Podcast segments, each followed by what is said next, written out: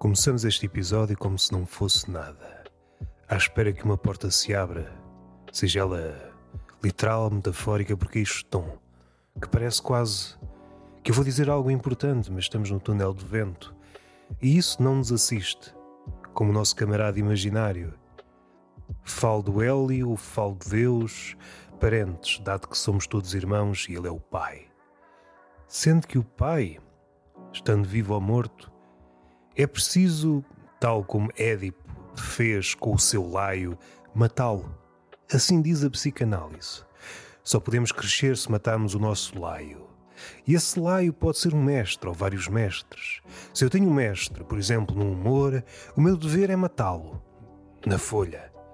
Não podemos ir pelo caminho fácil matá-lo com lâmina. A lâmina deve ser aplicada na folha ou um parente mais contemporâneo, o ecrã.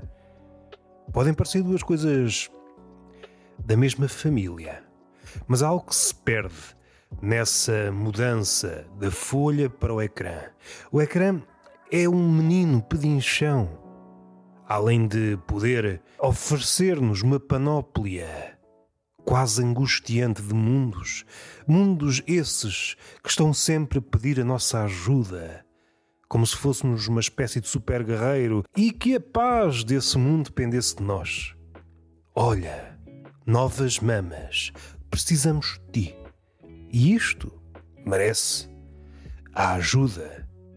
É um planeta que está à mercê do inimigo e pede: por favor, temos aqui mamas que precisam da tua ajuda.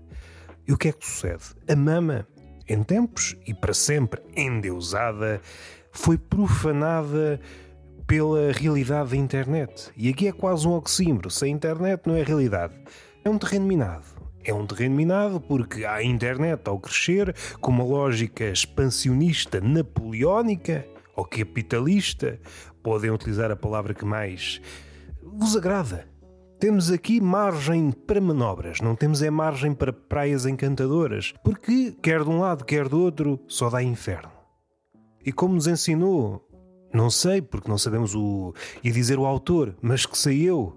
Mas que sabe o homem sobre a autoria, seja o que for. Mas neste caso é mais explícito a ausência do nome. Ninguém sabe quem é um autor de Gilgamesh, uma das primeiras. É a primeira epopeia, não é o primeiro livro. O primeiro livro, em princípio, foi o Código da Hammurabi. Um manual de contabilidade. A palavra não é certa, mas Fica já um detalhe: não podemos acertar sempre, a vida não é poesia, a vida não é escolher as palavras certas. Há palavras que nos saem com efeito, como se fosse uma bola de bowling lançada por um experiente jogador. A bola parece que vai para fora, mas no momento certo atina com a trajetória e há ali um momento em que a bola começa a entrar na rota da perfeição e strike bate naquele pino no sítio certo e esse pino faz com que os outros caiam. E é maravilhoso. E não foi fruto do acaso, porque esse movimento repete-se uma e outra vez. A rota tem de ser perfeita. E este cagalhésimo quase sem importância no bowling, eu não sei se a música está no tom certo, mas é preferível estar um tom abaixo e a minha voz um tom acima do que ser uh, mergulhado pela música. Se ficaríamos a ganhar, com certeza. A música, seja ela boa, medíocre ou sei lá, uma música fugidia que não se deixa capturar por nenhum apodo, tal como a morte. A morte é isso mesmo. Não se deixa capturar, é uma fera incapturável. Porém, a palavra. Ninguém sabe muito bem a razão pela qual o homem inventou a palavra. Há várias teses, uma das quais para hum, alicerçar, para começar a pensar em hierarquias. Sem a palavra era muito difícil promover hierarquias, pelo menos uma hierarquia a contemporâneo. Começavam a faltar andaimes. Outra, para professar a nossa angústia, para hum, começar a criar relações. Isto, no fundo, vem beber tudo à mesma coisa, de hierarquias, mas tem que ver com a nossa ligação com o desconhecido. E ainda hoje se pratica. Não somos muito distantes desses primos da Idade da Pedra. Não estou a dizer que a palavra foi inventada na Idade da Pedra, ainda que possa ser discutível. O que é que é uma palavra? E aqui estou a utilizar um raciocínio muito em voga que é relativizar tudo. Mas o que é que é a palavra? Mas o que é que é o gênio? E entretanto ficamos neste marasmo, sem assim nem não. Ficamos neste mar, este mar aparentemente calmo, mas no fundo, no fundo, turbulento do talvez. Este mar do talvez, que dá para tudo. É um talvez muito maleável e assim nada avança. Tudo fica empancado.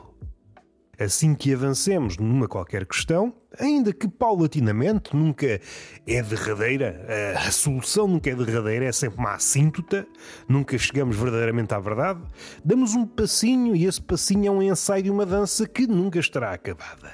Seja como for, aplaudimos, apupamos, atiramos tomates, ou melhor, atirávamos. Pode haver uma confusão. A arte está a evoluir em termos de qualidade. Então, porquê? Nós já não se atiram tomates. Já não se atiram tomates? Esse é o critério, o único critério para avaliar a qualidade na arte, uma arte de palco, mais especificamente a comédia. Estás a dizer que a comédia está a evoluir por não se atirarem tomates ao comediante. Vamos lá para o plano económico, já que tudo é economia e a economia cresce até se tornar tudo e citando a palavra de um livreiro, uma conversa que eu ouvi há pouco tempo, uma diferença destes tempos para aqueles que nos antecederam, aqueles que nos pariram, é que a economia era subalterna de outra coisa. À falta de melhor termo da vida. Utilizávamos a economia, hoje não. Hoje somos nós subalternos da economia. É a economia que domina tudo. Somos marionetas da economia. A economia é uma chave mestra barra pé de cabra que arromba toda e qualquer metáfora e mesmo porta literal. A economia serve para tudo. Há ladrões que utilizam apenas a palavra economia e uma pessoa abre portas e pernas. De facto, há aqui uma ligação. Pernas abertas é a porta para a alma. E é por aí que os fantasmas entram. Voltando aos tomates, o busilis da questão: sem tomates, nada feito. Eu sei que se propala esta ideia de que tudo já foi inventado, e outra ideia similar a esta é que tudo não passa de uma remistura de outra coisa. Assim sendo, não sei se é original, e afinal o que é que é original, mas pegando no mito de Hidra, e aqui já há várias variações, numa variação do mito, a Hidra tem sete cabeças, noutra tem nove, não nos interessa. O que interessa é que, ao cortar uma cabeça da Hidra, nasciam duas. Ora, vamos adaptar isto para uma coisa que nos convém. Menos bicho, mas mais tomates. Um artista que, no fundo, no fundo, é aquilo que o homem aspira, é o animal imprevisível, é o único animal imprevisível. Se bem que aqui há, há, há coisas, não é? Isto é tudo muito complicado. Isto talvez fosse um ideal. Na prática, o homem está a tender para o autómato. E aquela ideia de que a inteligência artificial vai alcançar o homem, acertada. Não sei dizer o tempo, porque não sou um profeta em part-time. Para ser profeta é preciso acordar de manhã e começar a pensar logo no futuro. E eu só consigo pensar no futuro depois do almoço de barriga cheia. É assim que o futuro me chega. Porque se penso de barriga vazia, epá, começo a ser nostálgico, começo a pensar no passado e sou fadista. É esta a minha vida. De barriga vazia sou fadista, de barriga cheia sou profeta. Profeta à part-time que é um oxímoro. Uma pessoa prevê o futuro a tempo inteiro ou então é apenas um embusteiro. Gosto muito desta palavra, devia utilizá-la mais. Embusteiro. E já não sei, voltando aos tomates, se este é o critério de qualidade. E não há tomates no, não há tomates no palco. Esta expressão não foi gratuita. Não há tomates no palco. Não há tomates no autor, no criador. Os tomates ausentaram-se. Onde é que param os tomates? Como é que é o título do Afonso Cruz? Para onde vão os guarda-chuvas, não é? Qualquer coisa assim.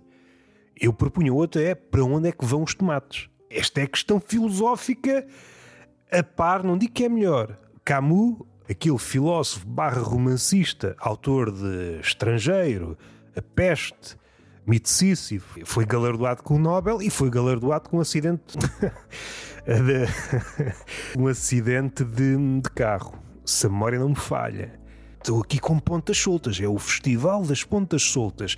Mas Camus, no mito Sísifo, daí ter buscado essa referência, dizia que a única questão, ou a questão mais premente da filosofia, em redor da qual todas as outras orbitavam, isto aqui já é crescente da minha lavra, mas parece que é bem metida. E uma pessoa, e mesmo eu, que volta e meia também não o sou, pessoa mais Fernando, não pode desperdiçar uma oportunidade para a meter.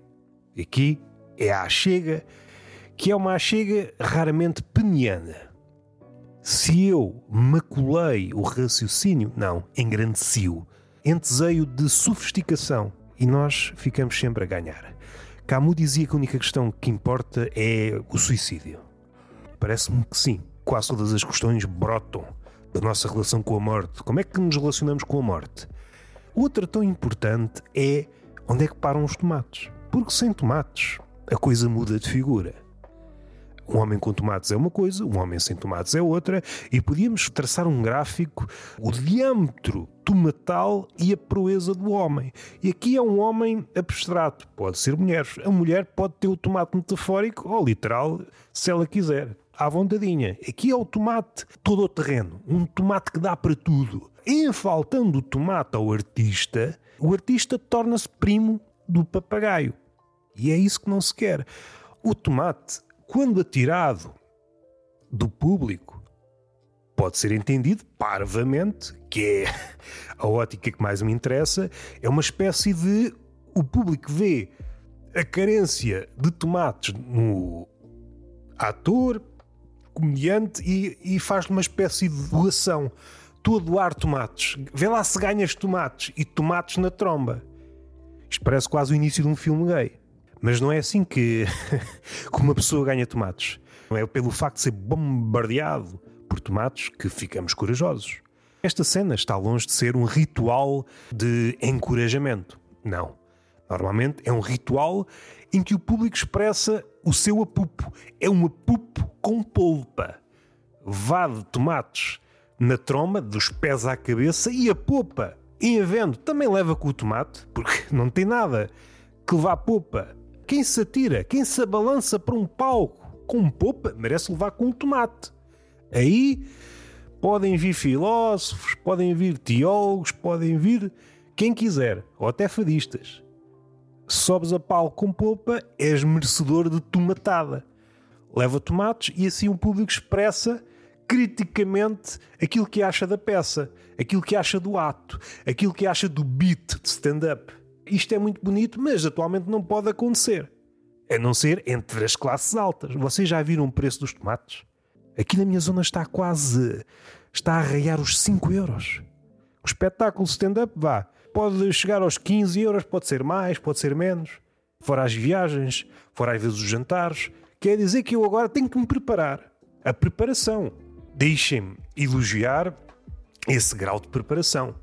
É alguém muito precavido. Epá, deixa-me lá comprar um quilo de tomates, posso eu não gostar do espetáculo. E lá vai a pessoa com um quilo de tomates para a sala. Estou a imaginar este quadro. Alguém que, se não expressar aquilo que sinto em relação à obra, especificamente quando ela é má, através do lançamento de tomates, eu não consigo dormir. O meu psicólogo disse para não recalcar. Eu acho que devemos vozear as nossas emoções. Então, faço-me sempre acompanhar de tomates. Se o ator ou o comediante é merecedor de tomates, é, é merecedor de tomates. Por que não aplicá-lo às outras profissões? Fazer-nos acompanhar sempre com um saquinho de tomates. Estávamos, por exemplo, numa pastelaria, serviam-nos um bolo e um café. Epá, este café não sabe nada. É, vá tomatada no taberneiro, no pasteleiro, seja em quem for. Desculpe. As palavras ficam sempre aquém. Não sei se vocês já estão a par disso.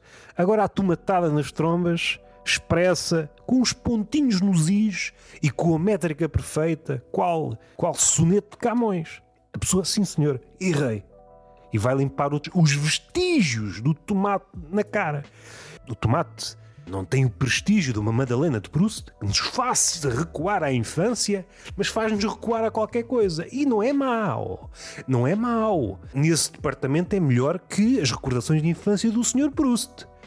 Quando eu penso em tomates, penso em Santal. Quando eu penso em Santal, penso na Marisa Cruz. Quando eu penso na Marisa Cruz, penso no anúncio da Santal em que ela está a saltar à corda juntamente com as suas marufas momento de felicidade. Revisitei o passado pelo caminho mais luxuriante. Graças ao ator, ao comediante que está envolto, envolto em tomates. E isto é bonito. Há de ter algum valor. há de ter algum valor.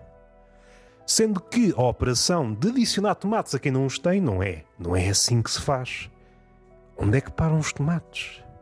Mas o que eu sugeria quando falei da Hidra era hum, um artista que já tivesse tomates. O homem é sempre um ser assim assado. É sempre assim assado. E esta expressão aprendi eu com um canibal. É pá, não ligues muito aos homens, porque eles às vezes são assim e às vezes são assado. E eu, opa, tu deves saber das coisas. Quem sou eu para te contrariar? E ele, ah, agora vou para casa acabar o guisado de chinês. E eu chinês, isso não é um bocado racista? Oh, fui o que apanhei, é pequenino, mas é um petisco. Vamos respirar fundo. O que é que interessa aqui? Se por um lado elogiamos os tomates alheios no artista, por outro, há uma coisa mais uh, subreptícia que é invejamos o tomate alheio. Pode ficar uh, no subterrâneo da alma, num escaninho do coração e nunca ser pronunciado, ou então ganhamos voz, sendo que essa voz é adquirida quando há uma massa, massa de pessoas. Entretanto, o ser humano deixa de ser bem uma pessoa e torna-se um animal mitológico. Não é uma quimera, mas tem uma cabeça de, de jornalista, uma asa de médico. É um bicho que nunca foi descrito por nenhum Ovídio. Mas, dando um passo atrás, é um artista que já tem um tomate e o público acha: é pá, tu tens tomates a mais. Fico inferiorizado, ridicularizado, tal é o tamanho da tua tomatada. E se nós cortássemos os teus tomates? Porque o tomate tem isto. Quando o tomate se alia ao artista, o que é que o tomate faz? É caricaturista. A pouca, a pouca a falta de tomates no outro. E como nós vivemos numa sociedade de narciso, numa sociedade da imagem, é inimiga de uma sociedade de tomates, cria-se aqui uma tensão. Tenta cortar os tomates metafóricos, torná-los eunucos. Sonho úmido do público, verdadeiramente. Tornar o artista no eunuco. Agora sou eu a fazer de miurgo uma espécie de deus que pudesse criar criaturas míticas à queima-roupa.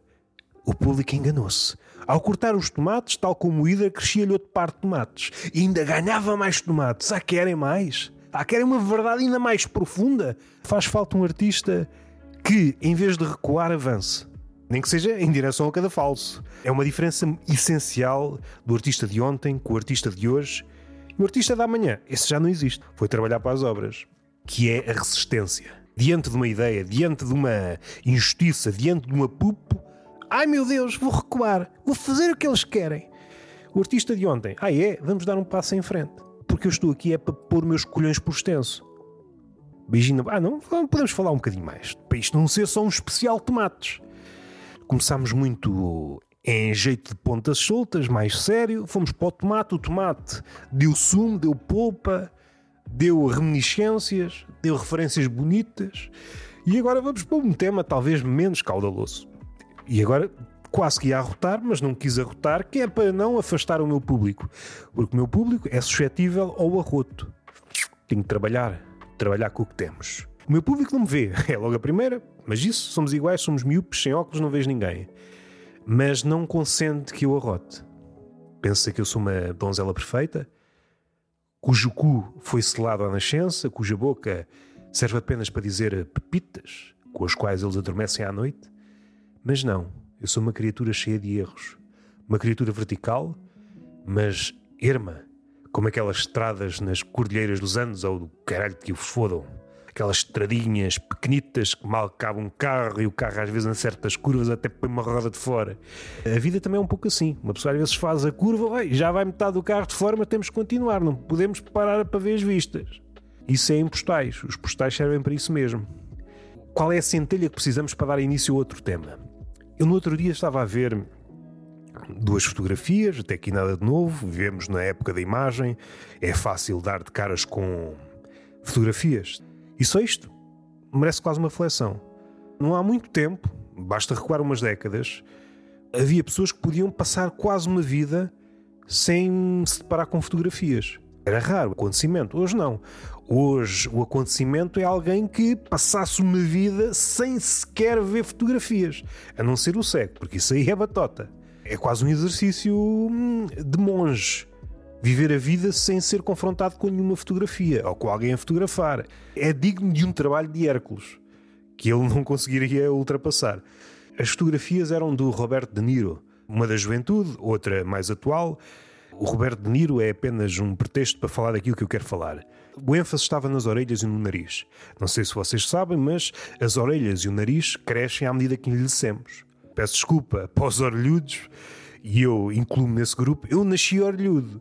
Se eu viver até aos 80, todo eu sou orelhas. Parece um dumbo. e levando isto a outro patamar, se a esperança média de vida continuar a aumentar absurdamente, vamos pensar talvez daqui a quê? Dois mil anos, supondo que a esperança média de vida está sempre a aumentar, o ser humano atinge, vamos supor, mil anos. Não sei se é absurdo, se não é, não me interessa. A comédia pode esquivar-se aos factos, à ciência, pode sambar com tudo e mais alguma coisa. A comédia é promíscua, desde o início, metaforicamente, literalmente falando, porque no início estava muito junto à orgia perdesse este lado dionísico, orgiástico, e é preciso retomá-lo, caudaloso, que foi retomado noutros moldes em Rabelais. Aí a comédia mais concisa também gosto, porque se ali há poesia. Mas o ritmo é isso mesmo, é mudança de velocidades, é mudança de concisão para, para profusão, para desmedida. É preciso haver uma desmedida de volta e meia. Exibir a gula. Caso contrário, parece que andamos encarcerados em certos mandamentos e assim não é bonito. A vida também pode ser transbordar do leito das convenções. Já não sei para onde é que ia, mas estava nas orelhas e no nariz, e daqui a mil anos é preciso aliar outro facto. À medida que o homem envelhece, diminui de tamanho. Não sei se vocês estão a par, não sei se isto afeta os anões. Se um anão viver até aos 100 anos tem apenas 10 centímetros, é uma popa a viver dentro de um par de sapatos. Se alongarmos isto, esperança média de vida, mil anos, é um gajo muito pequenito com umas orelhas de, de elefante. É este o ser humano do futuro. Não sei se vocês estão a par. E uma penca de fazer inveja ao Pinóquio. Este será o futuro do homem, narigudos e orelhudos. E eu estou lixado. Uma coisa é nascer com a orelhinha pequena, sendo que, à medida que envelhece, a orelha vai, vai crescendo. Outra coisa é nascer já com um capacho, como eu. E não sei se há, uh, de certeza é que há, porque há malucos para tudo. Pessoas que se suicidaram por isso mesmo, dão-se conta desta realidade, umas orelhas grandes uns capachões. E se eu continuar vivo, isto vai continuar a crescer. E se isto já me martiriza desde a infância ou desde a adolescência, epá, tenho de pôr cobra isto. Causa do suicídio, capachos gigantes. Ou melhor, a noção de que o capaz vai crescer. E a mesma coisa se aplica ao nariz. Sendo que o nariz, de certeza que há também operações estéticas que envolvam. Sim, há. Estou-me a lembrar de, de alguns casos. Mas normalmente não é muito falado. Ao contrário das rinoplastias pessoas que mudam o nariz. Por acaso não sei se, mesmo com a plástico, o nariz já de continuar a crescer. Mas o que é que eu estou a, a engendrar em termos humorísticos? Agora esqueci-me. Se a esperança média de vida aumentasse até aos mil anos, uma espécie de desbaste de nariz de, sei lá, de 50 a 50 anos, uma coisa desse género, de 100 a 100 anos. O nariz já cresceu outra vez. Enfim, isto faz-me rir, rimo imenso, imaginar criaturas com mil anos que basicamente era só nariz e orelhas. Não sei que nome dar a isto. Uma espécie. Eu por acaso ontem falei numa conversa que tive muito fixe com Miguel Vieira. Espero não me estar enganado no nome. Uma conversa cá de sair não sei quando para o Tertúlia de Mentirosos. E já que estamos aqui, saiu uma conversa com o João Faquir, saiu com o Nuno Belo. Duas boas conversas, como vem sendo hábito. Não por minha culpa, mas por culpa entre aspas, do convidado. É o convidado sempre que orienta a qualidade da conversa. Eu apenas dou umas palmadinhas para um lado, palmadinhas para o outro, vou sugerindo coisas, mas sem convidado nada feito. Falámos de tomates, que é um tema que faltava. Eu acho que o século XXI só anda para a frente se nos debruçarmos sobre os tomates. Isto parece quase um filme, um filme erótico armado ao pingarelho, que é uma coisa que me faz faz-me comichão. Não sei se faz. Eu por acaso não sou alérgico a isso. Mas deixa-me fascinado. Era essa a expressão. Um cruzamento entre algo armado ao penduricalho, e o penduricalho aqui depois serve para pênis, e depois o sexo. São duas coisas que não se casam bem, mas fornicam que é, que é uma beleza. E às vezes essa mistura é inusitada. Vamos armar-nos ao pingarelho. Uma situação, uma situação também, mas uma citação toda fofinha, toda pomposa, daqueles poetas romanos, aqueles gajos lá para trás que souberam falar das coisas, e depois fudanga como gente grande, que é assim é que é bonito. Imaginem uma citação que, claro, tem de estar lá sexo, seja mais escancarado ou mais subreptício, e a falar da vida e da morte e coisa que o valha. E há pouco falei de Gilgamesh numa frase que qualquer coisa como. Hum, se deixares o combate a meio, isso vai perseguir-te a vida toda. A frase não é bem esta, mas a ideia é. E é verdade. Se deixarmos um combate meio, seja, seja de que natureza for o combate, pode ser eh, criativo, pode ser um combate mesmo bélico, mas se deixarmos o combate a meio, esse combate vai nos perseguir em forma de fantasma. É preciso ter muita cautela, é preciso levar as nossas lutas até ao fim para saber realmente aquilo que somos, se saímos vitoriosos, perdedores ou se tanto uma coisa como outra são farsas, construções sociais à falta de melhor termo, para ser um bocadinho contemporâneo não falo apenas com mortos, apesar de ser o meu público ideal, dado que gosta de ouvir. Sabe ouvir, é mais humano, como se costuma dizer. Ou seja, o morto é mais humano que o vivo. Beijinho na boca, palmada, onde vocês quiserem. Hoje escolhem vocês. E até à próxima.